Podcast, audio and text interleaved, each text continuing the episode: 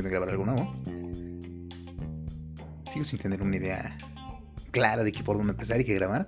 Me dan algunos consejos. Eh, he estado pues analizando un poco sobre, sobre eso, sobre lo que podríamos grabar y que podríamos eh, actualizar en este eh, pues podcast que ni siquiera sabía que existía hasta hace poco.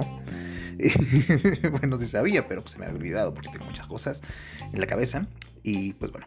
Em, ya había compartido una vez en algún otro lugar este artículo que me parece bastante, bastante interesante. De hecho, es un capítulo de un libro del lado de cerebros de Beaba Estupinilla.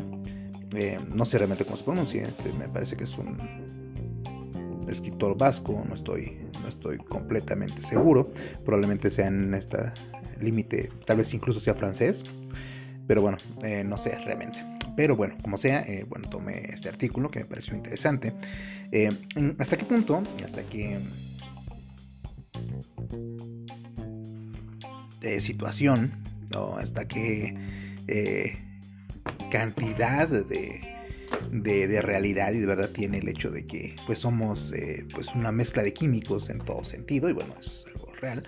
Pero bueno, ¿hasta qué, hasta qué punto el, el amor y el condicionamiento hacia eh, esta parte sentimental pues tiene que ver con, con nuestras hormonas y con todo este cóctel químico que se forma. Y bueno, en ese sentido pues encontré este, este artículo que se llama Serotonina, Oxitocina y el engaño amoroso.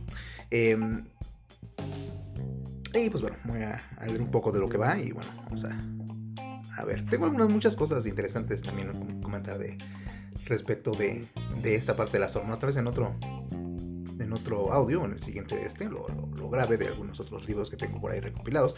Y bueno, tengo muchas ideas más para poder seguir grabando. Pero bueno, vamos a, a ver qué, qué, onda con este, con este artículo, que como ya lo había dicho, ya lo había eh, grabado en otro, en otro momento, en otra ocasión. Pero pues bueno, ese es el, el meollo de toda esta situación. Serotonina, oxitocina y el amor engañoso. Claro que no somos solo química, también somos, somos seguro que debe de haber algo más, ¿o no?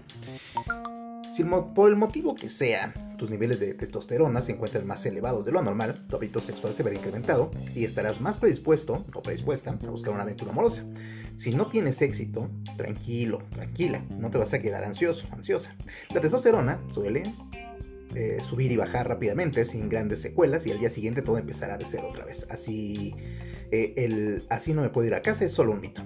Pero si estás de suerte y si tienes sexo satisfactorio con algún furtivo, entonces notarás el deleite que genera en tu cerebro el subidón del dopamina, la hormona del placer. Cuidado, porque si realmente es bueno, te gustará tanto que querrás repetirlo a casi toda costa. Pero que la dopamina no te engañe. En el fondo, a ella le da igual si vuelves con la misma pareja o no. Incluso te permite sentirte enamorada de dos personas a la vez. De acuerdo, de acuerdo, si has estado tan bien, quizá al despedirte notes que han bajado un poco los niveles de serotonina. Te sentirás desorientada y pensarás que esta persona es especial, tiene algo diferente. Y el no estar con ella te genera intranquilidad, empezarás a enamorarte. Quizá tras varios chutes de dopamina notes cierta sensación de adicción, puedes relajarte y disfrutarlo tranquilo. En este estadio de testosterona y la dopamina no forman parte relevante de la historia. De decirse no sería traumático todavía. Lo serio de verdad llega cuando la oxitocina aparece en escena. Tu cerebro la segrega en grandes cantidades en cada orgasmo y es la responsable del sentimiento de apego, de unirte definitivamente a tu nuevo compañero o compañera. Si hubiera una hormona del amor, esta sería la oxitocina.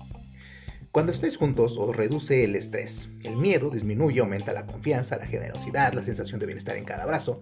Es la esencia química del afecto. Y lo más importante, hace que te sientas feliz cuando observas a tu pareja feliz. Su satisfacción pasa a ser lo más importante que la tuya propia. Ahora, sí que puedes decir honestamente te quiero en lugar de te deseo, propio de la etapa dominada por la dopamina. De todas formas, no te confíes. Asegúrate de mantener los niveles de oxitocina altos a base de orgasmos, porque si no, pueden ir decreciendo hasta perder el apego. Si esto os ocurriera a los dos a la vez, tampoco sería tan grave. La tristeza de la separación daría paso rápidamente a una sensación de alivio. Lo peligroso, desdichado, insano, funesto, devastador, es cuando por cualquiera de los miles de motivos diferentes que existen, la relación se rompe cuando los índices de oxitocina están al máximo. Entonces, la química cerebral se vuelve loca. La serotonina baja por los suelos, te deprime, te desespera. Pierdes la cordura, dudas constantemente de lo correcto e incorrecto. Aparece la ansiedad y la obsesión. Te separas y de repente tus neuronas encargadas del placer ya no segregan nada de dopamina. Notas un síndrome de abstinencia brutal, tu cerebro pide a gritos sinápticos volver a ver a tu amado. No deberías hacerlo, es un suicidio hormonalmente hablando.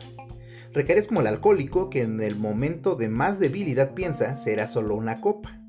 Dale tiempo a tu química cerebral para que restablezca sus niveles normales. Además, ahí ya no existe amor verdadero ni nada. Bueno, quizás sí lo hay, pero queda ofuscado por el deseo egoísta de sentirte mejor, de aliviar tu propio sufrimiento.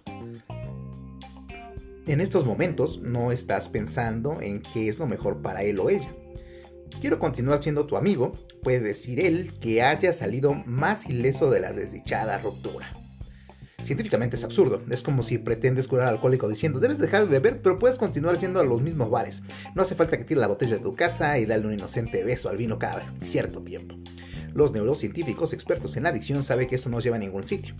Si le hiciéramos caso, la terapia del desamor incluía borrar teléfonos, mails y tirar fotos a la basura por muy doloroso que sea difícilmente aceptaríamos que este torrente de sustancias químicas en nuestro cerebro, enamorado, es la única justificación de nuestra conducta. Evidentemente no lo es. Y uno puede pensar que toparse con una persona atractiva es lo que le hace subir la testosterona y no al revés. Quizá. Pero podemos encontrar múltiples ejemplos en los que claramente observamos que primero está la química y luego la conducta. Tómate un café cargado cuando te sientas cansado y lo comprobarás. Si estás fatigado, el aumento de adenosina en tu cerebro le indica a tus neuronas que convertiría, bajar el ritmo y empezaría a prepararse para dormir. Pero si en ese momento introduces moléculas de cafeína en tu cuerpo, cuando lleguen a las neuronas bloquean los receptores de adenosina, impidiendo que la señal sea efectiva. Tras un largo periodo de depresión, los niveles de serotonina que una neurona envía a la siguiente en la sinapsis están muy bajos. Una forma de subirlos es bloquear con antidepresivos los canales por los que la neurona emisora recapta algunas moléculas de serotonina. Si impides que algunas moléculas vuelvan a entrar en la célula, indirectamente estás aumentando la cantidad de serotonina en el estado sináptico. Y milagro, te sientes mejor. Es rotundamente cierto que hablar con un psicólogo experto puede ayudarte tanto como los fármacos, pero si observas tu sinapsis comprobarás que por esta vía terapéutica, tu serotonina también ha terminado aumentando. Pero volvemos a la oxitocina y su trascendental función amorosa en nuestras vidas. Los investigadores sabían desde hacía mucho tiempo que esta hormona se agregaba durante el parto y estaba relacionado con el apego de las madres a sus hijos. Luego, cuando descubrieron que también se libera en grandes cantidades durante el orgasmo, pensaron que podía causar el mismo efecto de emoción en las relaciones afectivas de las parejas. Para averiguarlo, un grupo de científicos realizó una serie de experimentos en dos especies prácticamente idénticas de ratones de campo pero que poseían una diferencia clave. Los individuos de una especie llevaban una vida enteramente monógama, mientras que los de la otra no formaban ningún tipo de apareamiento permanente. Primero los investigadores inyectaron oxitocina en los cerebros de los ratones promiscuos. Resultado, observaron anonadados que empezaban a formar enlaces estables, luego bloquearon el efecto químico de la oxitocina en los ratones monógamos. ¿Y sabéis qué? Al poco tiempo estos dejaron de ser fieles a sus parejas. El vínculo entre el amor biológico y oxitocina se estaba consolidando. Pero si la oxitocina influía en el apego entre las parejas y familiares, ¿por qué no en el resto de las relaciones sociales? En 2005, unos investigadores suizos se dedicaron a reclutar voluntarios, separarlos en dos grupos, suministrarles oxitocina por vía intranasal a uno de ellos y ver si invertían más dinero en el proyecto que les proponía un desconocido. Los resultados publicados en Nature sugerían que efectivamente la oxitocina reducía los miedos y aumentaba la confianza de las relaciones sociales.